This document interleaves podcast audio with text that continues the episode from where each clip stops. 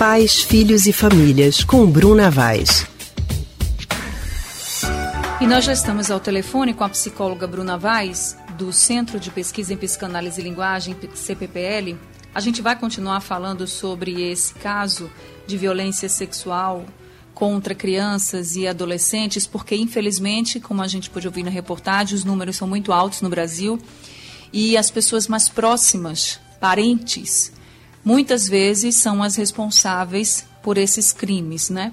Então a gente vai conversar agora com Bruna para saber também que sinais são esses que as crianças podem dar, crianças e adolescentes, quando estão sendo vítimas de violência e por pessoas tão próximas, para que todo mundo possa ficar atento. Bruna, muito boa tarde para você. Boa tarde, Anne. Boa tarde, Leandro. Oi, Bruna. Boa tarde para você também. Seja bem-vinda mais uma vez ao Rádio Livre. Sinais que as crianças podem apresentar de que alguma coisa está errada, de que elas estão sofrendo violência, seja a violência física ou a sexual. Quais são os principais sinais que os pais devem observar, ou as pessoas que estão próximas dessa criança? É, normalmente, as crianças que passam né, por esse tipo de situação, elas começam a apresentar alguns sintomas, né, como é, medo intenso, né, insônia, às vezes a, a, criança não consegue dormir exatamente por ficar pensando e ecoando aquele pensamento ao longo da noite, né, sobre as coisas que estão acontecendo. É, outro, outro sintoma é a criança apresentar uma, uma, um certo humor deprimido, né, é, e mesmo diante de situações de estar com a família, de estar com pessoas que ela confia, mas ela não consegue ter uma outra postura, né, diante, diante dessas pessoas mais. É, uma coisa que eu sempre falo muito é, essa, é a mudança, porque uma coisa é aquela criança que é mais passiva, que é mais calada, né, introspectiva. Outra coisa é uma criança que tem um comportamento X e de repente começa a mudar. Né? Então, é, é, esses, esses comportamentos ficam muito presentes. Outro ponto, a criança, que a criança ou começar a comer muito, né, ou comer, parar de comer, né, o baixo rendimento também é um indício. Então, assim, vocês veem que tem uma série de sintomas que podem, né, dar algumas dicas a, aos pais, à família, na escola, né, é, sempre a escola tem um papel importante, né? Porque às vezes aquela criança está mais tempo na escola do que em casa. E aí, tanto os professores como os coordenadores podem sinalizar isso para a família. Bruna, a importância também de se conversar com essa criança e de mostrar, por exemplo, que o que estiver acontecendo e que, que ela acha que é errado, ela não deve se sentir culpada, porque a gente vê tanto julgamento em cima das vítimas que acaba que a pessoa sendo ameaçada, já sabendo que pode levar uma bronca, porque o agressor ele vai fazer você acreditar nisso, né? Que você está errada, que aquilo é algo certo. Então, a criança pode se sentir ainda mais acuada. Então, os pais também têm que ter essa consciência e deixar claro isso para a criança que a culpa não é dela, que ela precisa ir para um adulto de confiança, por exemplo, e para um pai, e para a mãe, não ter medo? É preciso ter esse tipo de conversa com a criança? É, essa sua pergunta tem duas dimensões. Uma dimensão mais social e uma dimensão mais familiar mesmo. Né? No que se refere à, à dimensão mais social, é, a gente está vivendo um momento né, muito difícil, né? Então, de, um, de uma a volta de um certo um conservadorismo, né, extremo, né, de avaliar as, as ações, os posicionamentos de acordo com formas muito inadequadas. Então, por exemplo, isso a gente vê com as mulheres, né? Ah, é, quantos às vezes não justificam, né, um, um estupro porque a vítima estava vestida de um jeito ou de outro, né? Então, isso tem uma dimensão mais social que precisa de uma reflexão urgente, né? Muitos grupos vêm tentando, né, vêm puxando é, é, é, a opinião pública para refletir sobre isso, né, e tem sido muito difícil.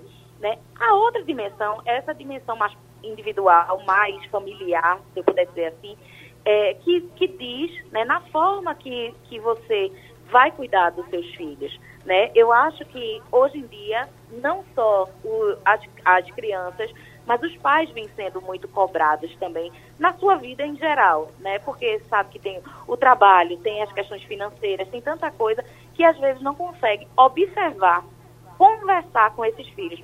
Quantos pais às vezes já chegam em casa só reclamando, sabe? Reclamando que não estuda, reclamando que não, tá, não, não tirou boas notas, mas às vezes os pais estão sentindo dificuldade de conversar sobre o dia a dia, de olhar para o olho do filho, sabe? E conseguir perguntar, às vezes, até é, coisas né, que, que se você não cria essa intimidade, ficam muito difíceis de serem faladas com as crianças e com os adolescentes. Por exemplo, é, eu, eu acredito que a educação precisa, em casa precisa é, ir para uma, uma, tomar dados de realidade, né, para isso ser conversado. É óbvio que você precisa adaptar a linguagem.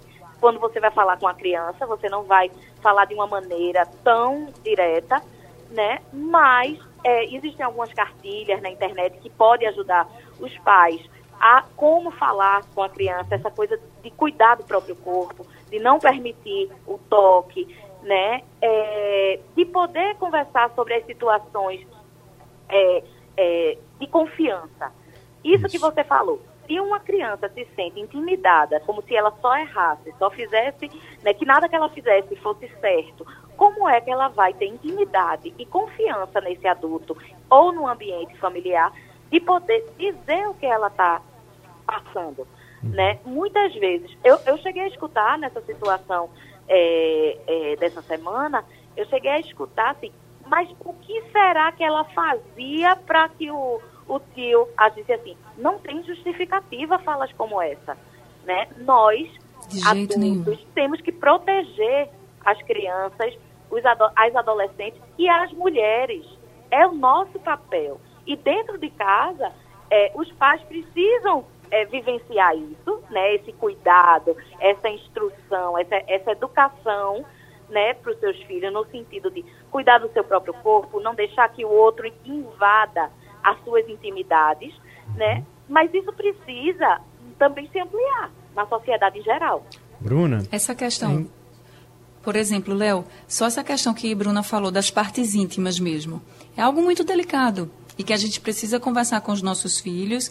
Você até falou, Bruna, que tem algumas cartilhas que ajudam, mas é importante a gente deixar claro para as crianças e adolescentes também que isso não é normal, né? De alguém querer ficar tocando nas partes íntimas, mesmo que essa pessoa seja próxima, esteja na nossa casa, porque como a gente viu nesse caso, que o suspeito é o próprio tio e tantos outros casos de que os agressores ou suspeitos de, de cometer o crime eles estão próximos, muitas vezes a criança acha que está certo porque é uma pessoa próxima. Mas isso a gente tem que é tentar deixar isso claro, né? Muitas vezes, algumas crianças relatam que no início achava que era uma brincadeira. Até porque a gente sabe que a criança não consegue né, é, tirar o significado né, da, é, é, num momento como esse. Para ele, né, para a criança, para ela, é muito, muito é, diferente a linguagem. Né? A gente sabe que, que a, a, criança ainda está envolvida numa linguagem da, da ternura, está né? Tá no momento ainda ali é, é, de muita fantasia.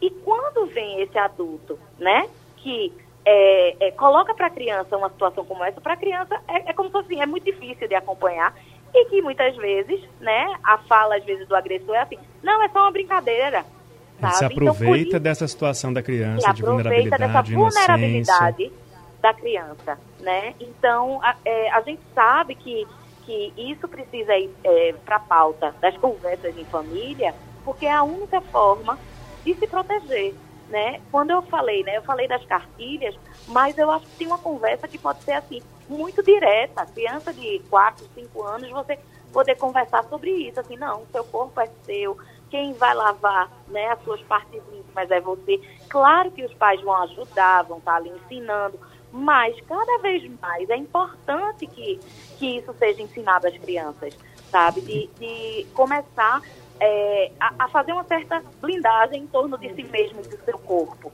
Ô, Bruna, ainda considerando que a maior parte dos, dos casos de violência sexual, de estupros em crianças, é com pessoas que estão próximas a ela, o que que no comportamento delas indica que ela está próxima a esse agressor, a esse abusador? Ela tem medo desse adulto ou ela gosta de passar mais tempo com esse adulto porque na cabeça dela é uma brincadeira, é um tio legal, é uma tia legal. O que que a gente pode observar nessa relação entre criança e o abusador? Pois é, é às vezes a gente tem que, tem que levar em consideração que muitas vezes existem famílias que até hoje ainda abafam situações como essa. Né? Então, é, é muito importante é, que, que se observe mudanças no comportamento, porque isso vai dar um, uma dica. Mas, às vezes, a criança ali é muito, muito, é, é uma pessoa muito querida da família, né? Essa pessoa que está cometendo o abuso. Então, você perceber que tipo de intimidade esse outro adulto está tendo com aquela criança, né? Como, é, como, é, como são os diálogos, como são os toques, porque mais facilmente é para um adulto conseguir né, entender o que é que está sendo ali demais na relação com a criança, né, do que para a criança. Então, é importante porque vai dando alguns limites, né, também. E eu sempre, eu sempre volto a esse ponto de que nós adultos temos que proteger as crianças e os adolescentes, sabe? É, ao invés de, de se posicionar, né, numa, numa é, de uma maneira é, cristalizada, de dizer né, que a vítima tem culpa, isso precisa ser urgente.